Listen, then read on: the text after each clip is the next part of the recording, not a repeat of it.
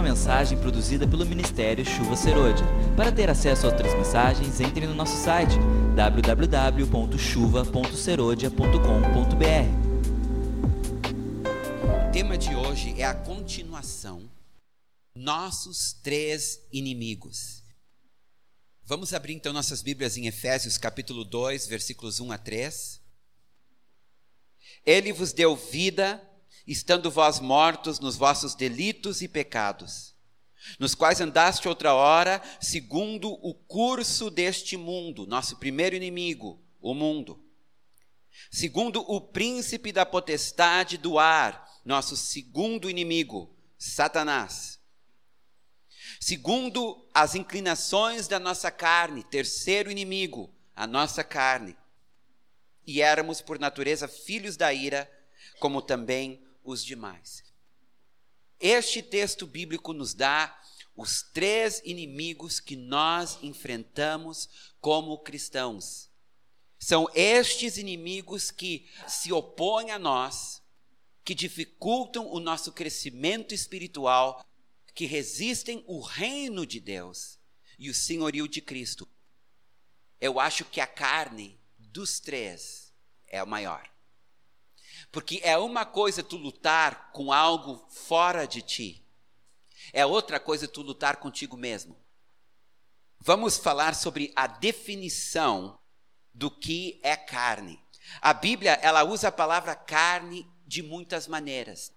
Em alguns textos da Bíblia, quando se fala em carne, está falando do corpo físico. Em outros textos, do nascimento natural. O que é nascido da carne é carne. Em outros textos da Bíblia, fala da nossa natureza pecaminosa. Quando Adão pecou e caiu, nós, seus descendentes, herdamos dele uma natureza caída, uma natureza com tendência para desobedecer a Deus. O poder do pecado, depois da queda de Adão, passou a fazer parte do nosso DNA. O homem natural, ele tem agindo na vida dele desde o seu nascimento um poder tremendo que é o poder do pecado.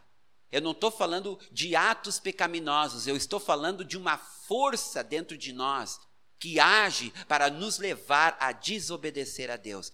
Outras vezes, quando aparece a palavra carne, a Bíblia está se referindo à alma e o corpo dominando o espírito. Não estou falando do Espírito Santo, estou falando do espírito humano. O homem é composto de três partes: corpo, alma e espírito.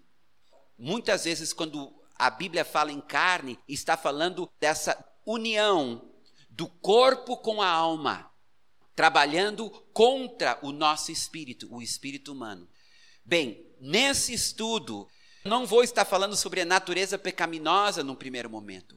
Eu vou estar falando sobre o nosso corpo, sobre a nossa alma e sobre o nosso espírito e como estes três funcionam e como eles podem funcionar em favor de Deus ou contra Deus. Então tá. Vamos falar sobre a constituição humana. 1 Tessalonicenses, capítulo 5, versículo 23. O mesmo Deus da paz vos santifique em tudo. O vosso espírito, alma e corpo sejam conservados íntegros e irrepreensíveis na vinda de nosso Senhor Jesus Cristo. Paulo descreve o homem como sendo composto de três partes: espírito, alma e corpo. Por que, que vocês acham que ele começa pelo espírito e termina com o corpo? Porque o espírito é a parte mais nobre do ser humano. E por que, que o espírito é o elemento mais nobre? Porque Deus é espírito. E importa que aqueles que o adorem, o adorem em espírito e em verdade. Então, quando Deus criou o homem à sua imagem e semelhança, ele criou o homem com um espírito, porque Deus é espírito. Os animais têm espírito? Não.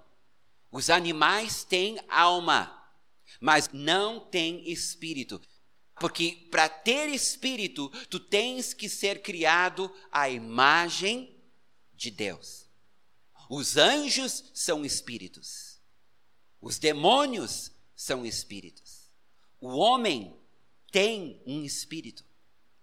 Agora, os animais irracionais, eles têm alma.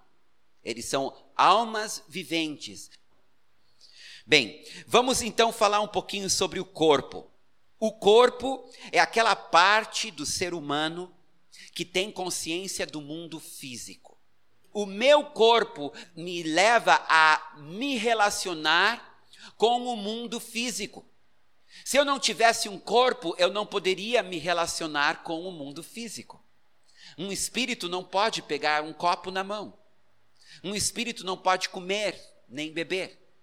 Por isso que quando os discípulos pensaram que Jesus era um espírito e se assustaram, ele disse: "Vejam que eu sou carne e osso que nem vocês". E ele pediu então para eles trazerem algo para ele comer. Queria provar que ele não era espírito porque ele podia comer, ele podia interagir com o mundo material. O corpo é aquela parte da nossa constituição que interage com o mundo material. O que, que é a alma? A alma é a nossa autoconsciência. É a consciência que nós temos de nós mesmos. A palavra alma no grego é psique, de onde nós tiramos psicologia. Psicologia significa o estudo da alma.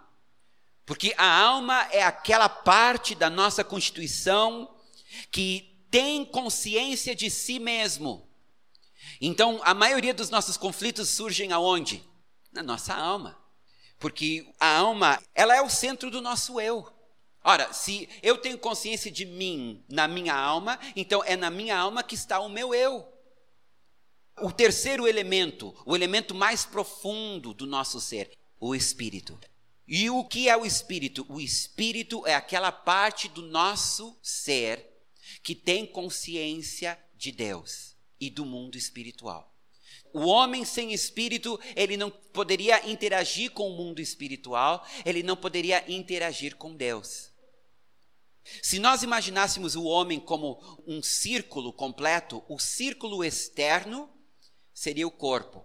Daí teria um outro círculo interno que seria a alma. E teria um terceiro círculo como núcleo, que seria o espírito. Num extremo, nós temos o corpo, que interage com o mundo. No outro extremo, nós temos o espírito, que interage com Deus. No meio, nós temos a alma, onde está o nosso eu, portanto, poder de decisão. O que, que a nossa alma pode fazer, portanto? Ela pode se aliar ao corpo, ou ela pode se aliar ao espírito. Ela pode se preocupar mais com as coisas materiais, ou ela pode se preocupar mais com as coisas espirituais. A alma, ela tem este poder de decisão, de escolher para que lado ela vai pender. E nós vamos ver que no jardim do Éden, o que Adão e Eva fizeram foi escolheram o mundo material em detrimento do mundo espiritual. As funções de cada parte do nosso ser. A função do corpo. O corpo ele tem três funções básicas: os sistemas sistema digestivo, sistema neurológico. Precisamos destes sistemas para vivermos. O corpo, ele tem os cinco sentidos. Podemos enxergar, ouvir, falar, sentir, saborear. E o corpo tem instintos: instinto de preservação, instinto de fuga, instinto de comer, instinto de reprodução. Não tem como o homem viver sem os sistemas no seu corpo, sem os cinco sentidos e sem os instintos. A alma, ela tem como funções ou como órgãos o intelecto, a nossa capacidade de pensar. Na alma está as nossas emoções, a nossa capacidade de sentir. E na alma está a nossa vontade, a capacidade de escolher.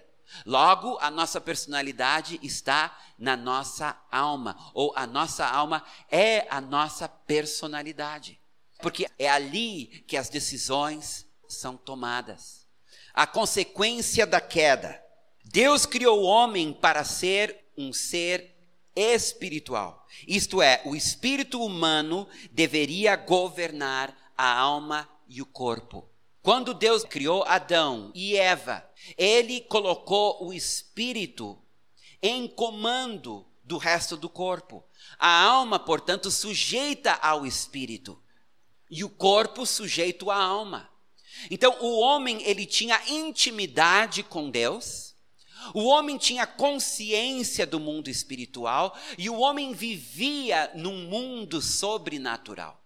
Porque ele era predominantemente espírito. Então, para o homem no jardim do Éden, ver anjo não era nada extraordinário. Para o homem no jardim do Éden, Deus descer no final do dia para visitá-lo e caminhar com ele no frescor da tarde era uma coisa extremamente natural. Para o homem, um animal falar era extremamente natural.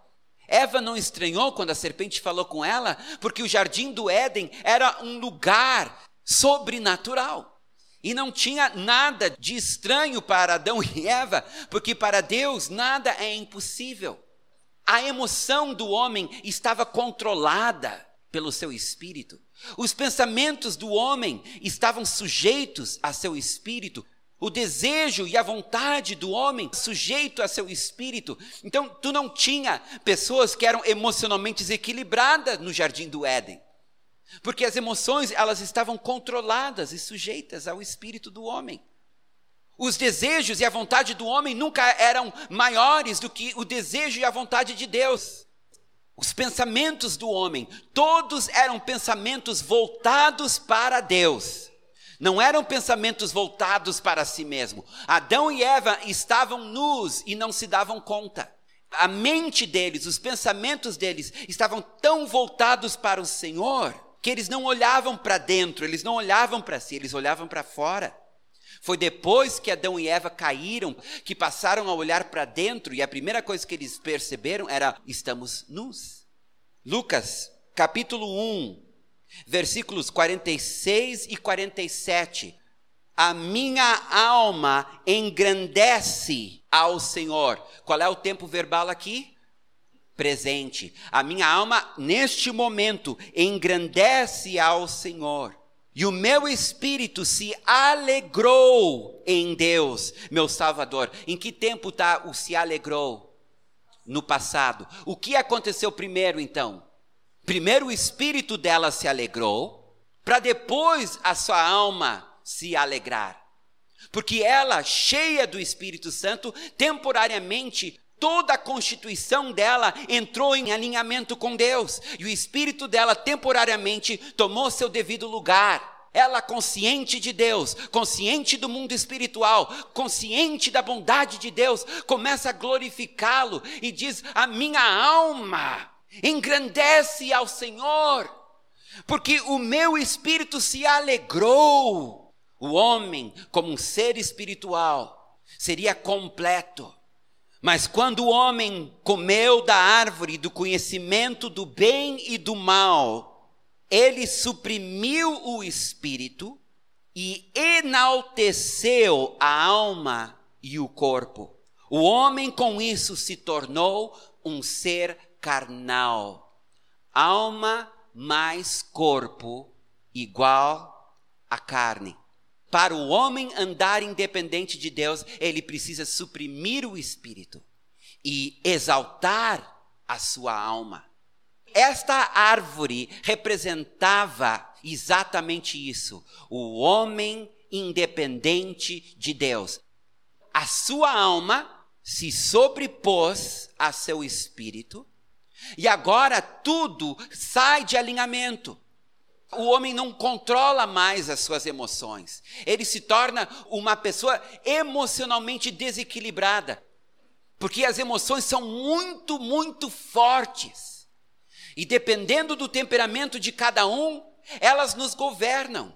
Elas ditam o nosso comportamento. O intelecto, a mente. Agora o homem pensa que ele sabe tudo inclusive mais do que Deus. Deus vai ser segundo a sua imagem, não mais ele a imagem de Deus. não dá para confiar no raciocínio, porque ele está defeituoso. Nós temos pontos cegos. Tem coisas que a gente vê e tem coisas que a gente não vê. E daí tem a vontade.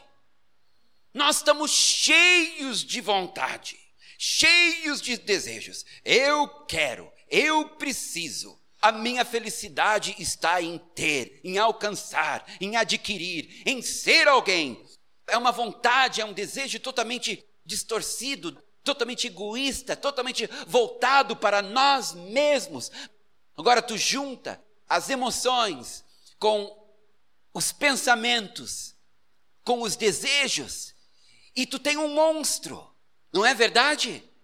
É só abrir o jornal e crimes cometidos, corrupções, roubos, mas não precisamos ir muito longe. As últimas ofensas, as últimas críticas, os últimos julgamentos, as últimas traições, os últimos adultérios, não tem limite da maldade que o homem pode cometer desde que ele se tornou carnal, governado pela alma. Gênesis 6:3, depois que o homem caiu. Então disse o Senhor: o meu espírito não agirá para sempre no homem, pois este é carnal. Porque a alma agora governa, o espírito fica completamente inativo, como se estivesse morto ou não existisse. Então, olha o que Judas, meio-irmão de Jesus, escreve na Bíblia. Eu vou ler para vocês como está no original. São estes os que promovem divisões sensuais. Essa palavra sensual no grego é psíquico, ou seja, literalmente, eles são almíferos, homens governados pela alma, que não têm espírito. Na Bíblia de vocês diz que não tem o espírito, só que no original não tem o artigo, não é o Espírito Santo, Aqui é o espírito humano, o teu espírito. Então, eles são tão governados pela alma, pelo que pensam, pelo que sentem, pelo que querem, que é como se eles não tivessem um espírito humano. Eles não têm consciência de Deus. Eles não têm consciência do mundo espiritual. Porque seu espírito está como se estivesse morto. O homem carnal, porque seu espírito está morto para Deus, não consegue se relacionar com o Senhor. 1 Coríntios capítulo 2, versículo 14. Ora, o homem natural, aqui de novo a palavra natural, no grego é psíquicos. O homem governado pela alma não aceita as coisas do Espírito de Deus, porque lhes são loucura, e não pode entendê-las, porque elas se discernem espiritualmente, e o homem carnal o seu espírito está como se morto. Então, ele não tem consciência de Deus. Tu fala de Deus para ele, é um conceito, não é uma pessoa.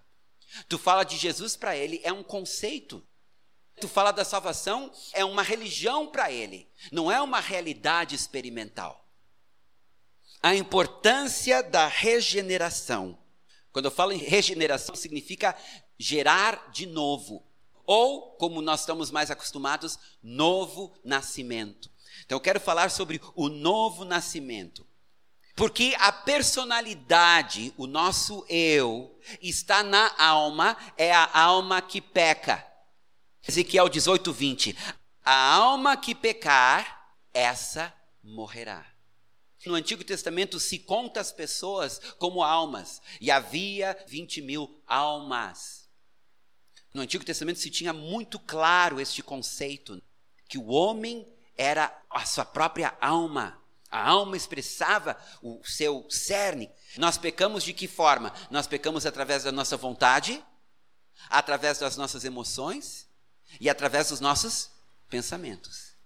Todo pecado é cometido por meio de um desses três elementos. Então, a alma que pecar, essa morrerá. Logo, quando Jesus morreu na cruz, ele morreu na cruz pela nossa alma como diz em Levítico 17:11, porque a vida da carne está no sangue.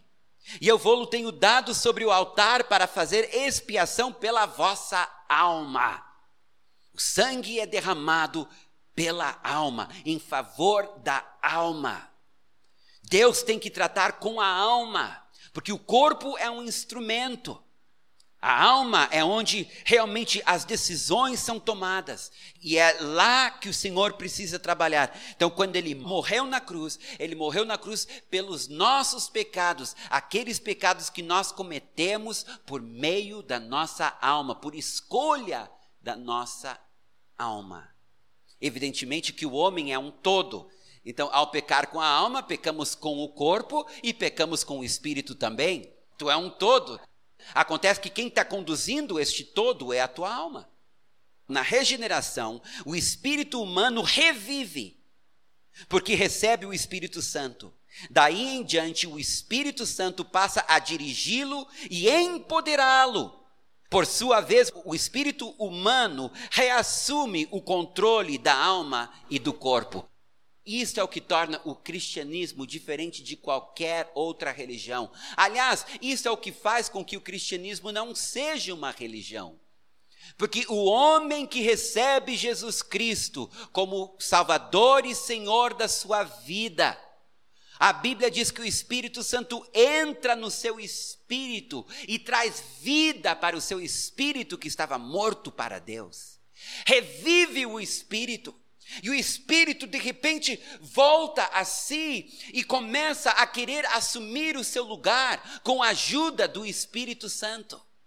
Então, olha o que diz aqui em Romanos capítulo 8, versículos 9 e 16.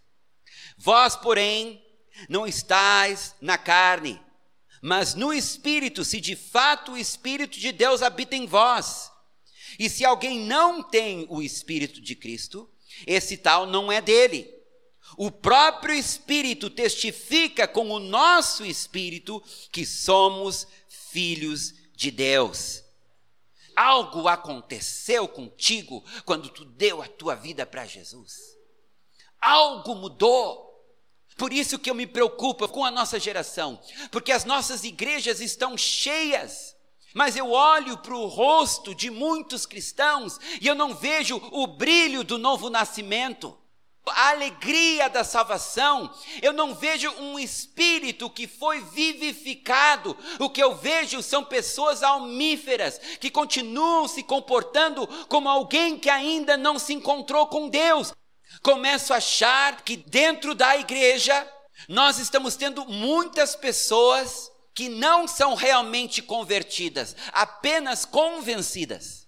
Assim como alguns escolhem o catolicismo, outros o espiritismo, outros o islamismo, outros o hinduísmo, tem aqueles que escolhem o cristianismo, até porque está na moda. Quem não quer ser gospel hoje? É chique ser gospel. Então as pessoas aderem, se associam a uma igreja evangélica sem nunca passar pelo novo nascimento sem nunca ser transformado, sem nunca ser justificado. Isso é algo muito sério. E nós precisamos olhar para o nosso próprio coração e se perguntar: Jesus é real para mim? Deus é real para mim? A cruz é real para mim? O céu e a eternidade são reais para mim? Ou eu não consigo colocar minha mão, eu não consigo entender. Eu ouço falar dele, mas eu não sinto ele. Está faltando algo. Se é o teu caso, dobra os joelhos, clama ao Senhor e pede para nascer de novo. Porque Deus não está é, em procura de pessoas que vão seguir regras e conceitos e doutrinas. Ele está à procura de homens e mulheres jovens que irão amá-lo e andar com Ele em espírito e em verdade. O teu espírito tem que ser vivificado, senão o mundo vai continuar te atraindo, senão o diabo vai continuar te controlando e o pecado continuará tendo poder sobre ti. E nada, nada do evangelho vai fazer sentido. Tu pode ser como um papagaio e repetir aquilo que os outros dizem, mas sem vida, sem a vida de Deus. Na Bíblia tu tem diferentes tipos de vidas. Tu tem bios, que é a vida natural, e tu tem zoe, que é a vida não criada de Deus, a vida eterna. E a vida que é transmitida a uma pessoa quando ela se converte é a vida zoe, a vida não criada, a vida de Deus, a vida eterna.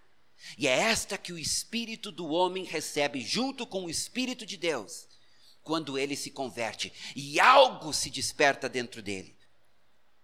Embora a vida espiritual recebida seja perfeita, ela precisa amadurecer. É como uma fruta recém-formada. Ela é perfeita, mas ela ainda está verde, ela precisa amadurecer.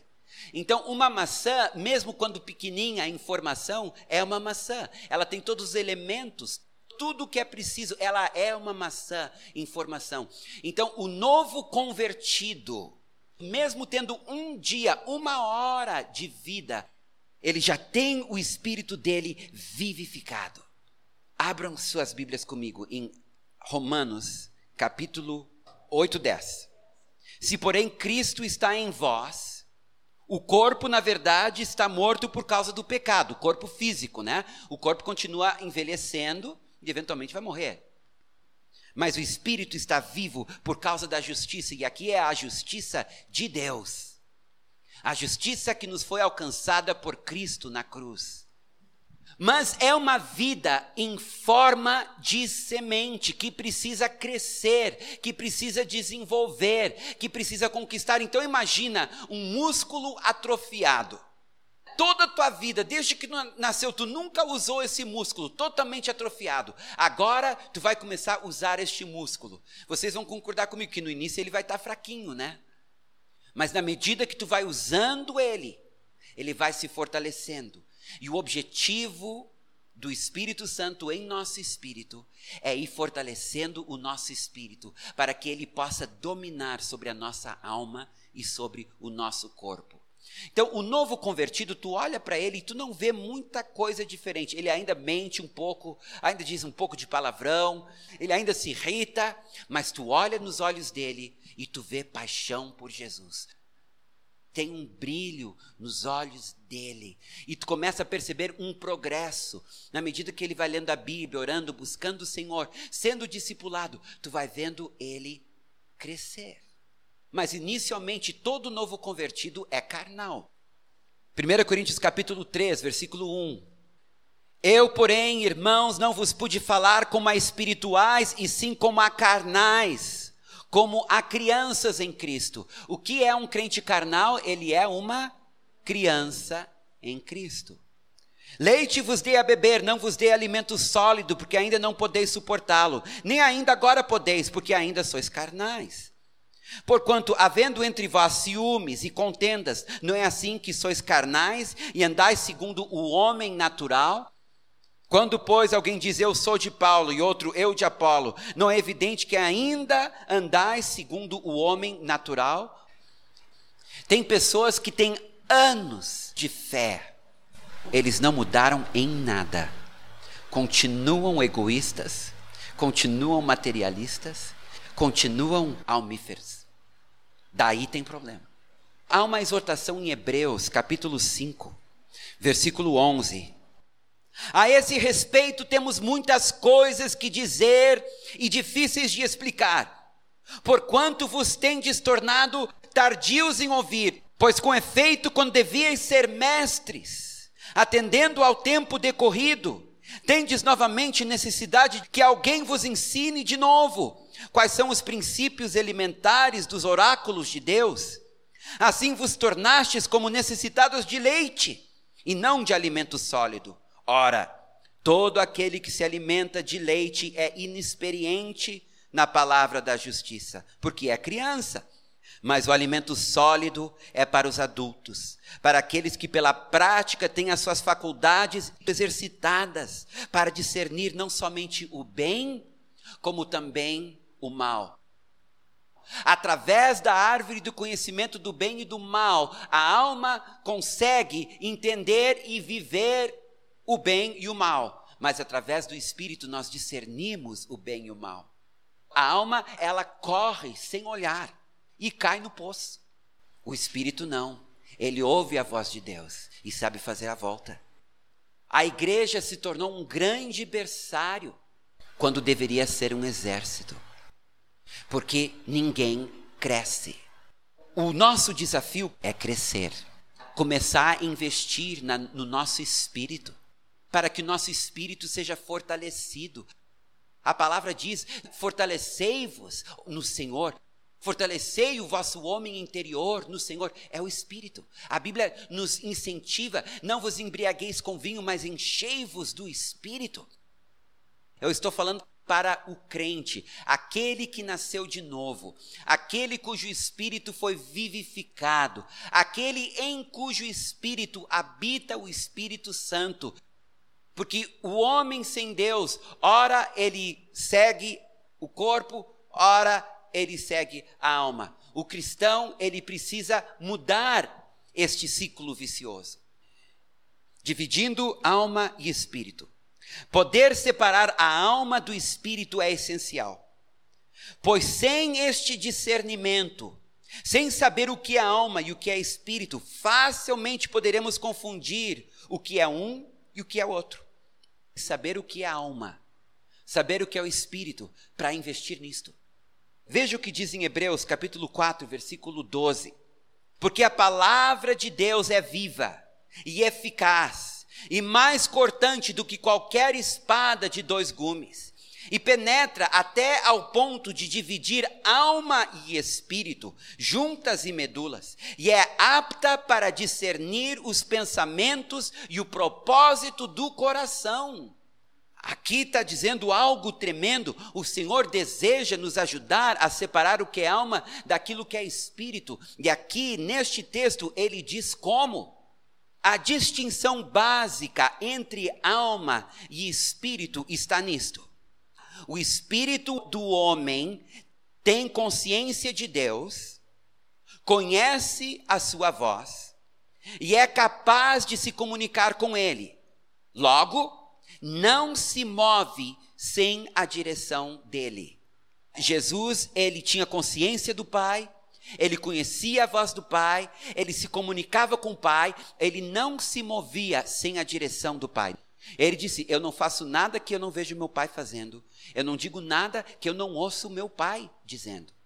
Jesus era totalmente dirigido pelo Espírito Santo, ele não fazia nada por iniciativa própria. A alma, ela tem consciência de si mesma e age por si mesma. Logo, não espera em Deus, não depende de Deus, não confia em Deus, pois ela é autossuficiente. Ela faz do seu jeito. O que é do espírito? É tudo aquilo que, que exalta Deus, que depende de Deus, que confia em Deus. E a alma é tudo que é do eu, que depende do eu, que busca no eu, que acredita no eu. Não se trata, portanto, de certo ou errado, mas da origem das nossas ações. Porque normalmente a gente pensa, bem, se eu estou fazendo uma coisa boa, então Deus está feliz comigo. Depende. Essa coisa boa que tu está fazendo, teve iniciativa em Deus ou teve iniciativa na tua imaginação? Porque se não teve iniciativa em Deus, é da tua alma. Deus não pode aceitar. Tem muita gente fazendo muita coisa em nome de Deus que não vai durar, que não é eterno. Diz lá em Efésios capítulo 2 que nós somos salvos pela fé, não de obras, para que ninguém se glorie. Mas aí no versículo seguinte ele diz: formados para boas obras, que Ele preparou de antemão para que andássemos nelas. Deus não está procurando pessoas boazinhas que vão fazer boas obras. Ele está procurando pessoas que terão parceria com Ele, corregência com Ele. É de novo voltando para cantares, é a noiva com o noivo, trabalhando juntos, onde ele tem a iniciativa, ele é a cabeça do corpo. O problema nos nossos lares é que hoje as mulheres mandam, não é verdade? Os homens são omissos, era assim no jardim também. Os homens são omissos e as mulheres acabam tendo que assumir a liderança do lar e elas mandam. Isso cria um descompasso na família e na sociedade. Pois a mesma coisa acontece na nossa vida quando nós damos direção ao invés do Senhor. Ele é o marido, nós somos a esposa. Ele é a cabeça, nós somos o corpo. E quando Ele está conduzindo a nossa vida, quando Ele está dirigindo os nossos passos, quando Ele está tendo a iniciativa, então tudo corre bem. Agora, quando a gente corre na frente dele, daí que os problemas acontecem. Toda obra feita no Espírito não exige esforço, pois é feita no poder do Espírito Santo, não por força nem por violência, mas pelo meu Espírito, diz o Senhor. Com isto, todo o trabalho é feito no descanso. Os frutos também são eternos, pois iniciados em Deus. Então, a minha preocupação não é o que eu estou fazendo, ou o quanto eu estou fazendo, ou quantos frutos eu estou colhendo, mas sim se eu estou fazendo a vontade de Deus. Porque só aquilo que é feito na vontade dele é que vai permanecer por toda a eternidade. Toda obra feita na alma exige muito esforço mental, emocional e físico.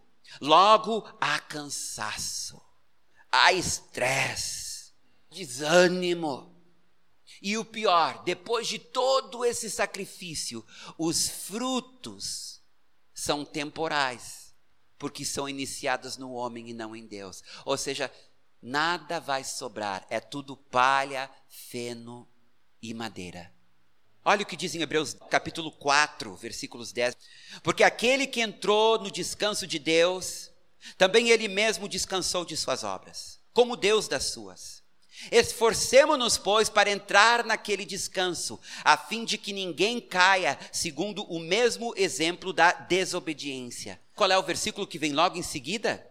Porque a palavra de Deus é viva e eficaz, e mais cortante do que espada de dois gumes. É um convite para servir o Senhor no espírito e não na alma. E como é que se serve o Senhor no espírito? Aprendendo a obedecer sem questionar. A obedecer sem questionar. Porque se hoje ouvires a sua voz, não endureceis os vossos corações.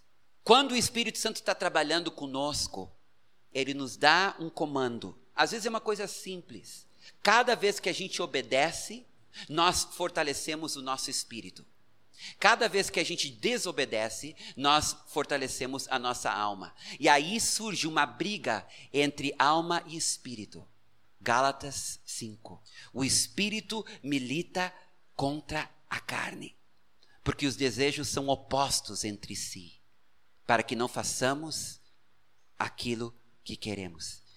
A obediência é a chave e às vezes é aí que nós mais falhamos. Porque não somos capazes de obedecer nas mínimas coisas. Que dirá nas grandes coisas? Olha, se Deus diz para ti, vai lá e perdoa teu irmão, e tu não perdoa, tu acha que ele vai poder dizer para ti, vai lá para os Estados Unidos como missionário? Se tu não pode obedecê-lo nas pequenas coisas, tu acha que tu vai obedecê-lo nas grandes coisas? Deixa teu emprego e vai para a África. Nunca. Jesus aprendeu a obediência através das coisas que sofreu. Jesus nunca deu lugar à alma, ele sempre obedeceu. Todo aquele que vive a partir do Espírito faz de Jesus o centro. São cristocêntricos, colocando toda a sua atenção nele. Procuram sempre dar glórias a Deus e reconhecem o mérito de sua graça. O lema destes é: convém que ele cresça e eu diminua. 6. Todo aquele que vive a partir da alma faz do eu o centro. São egocêntricos, colocando toda a atenção em si mesmo. Por isso, são soberbos e orgulhosos. Estes ficam extremamente ofendidos se deixados de lado, quer na obra ou na opinião dos outros. Não suportam ser contrariados ou criticados. Por outro lado, o autoanálise não só falhará em nos mostrar a realidade, como poderá nos paralisar espiritualmente. A introspecção não é o meio de Deus de separar alma e espírito. Deus não está nos chamando para sermos introspectivos, olhar para dentro e nos autoanalisar. Não é isso que Ele quer. Porque isso só vai fortalecer a alma. É a alma que nos faz olhar para dentro, o espírito nos faz olhar para fora.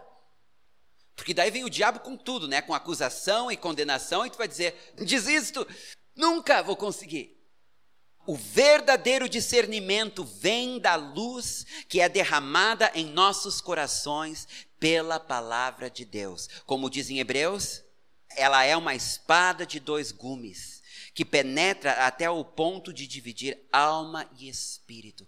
É através da palavra de Deus que o Senhor trabalha em nós, separando a alma do espírito, nos dando discernimento, nos mostrando o que é alma, o que é espírito. Por isso eu insisto com os irmãos, precisamos conhecer mais a Bíblia. Precisamos nos familiarizar mais com a Bíblia. Precisamos ler de Gênesis, Apocalipse e daí começar tudo de novo. Chega de ler um capítulo hoje aqui, outro capítulo lá. Não, vamos pegar todo o Novo Testamento, vamos ler todo ele. Depois vamos ler todo ele de novo. Depois vamos pegar o velho e vamos ler todo ele. Depois vamos ler ele de novo.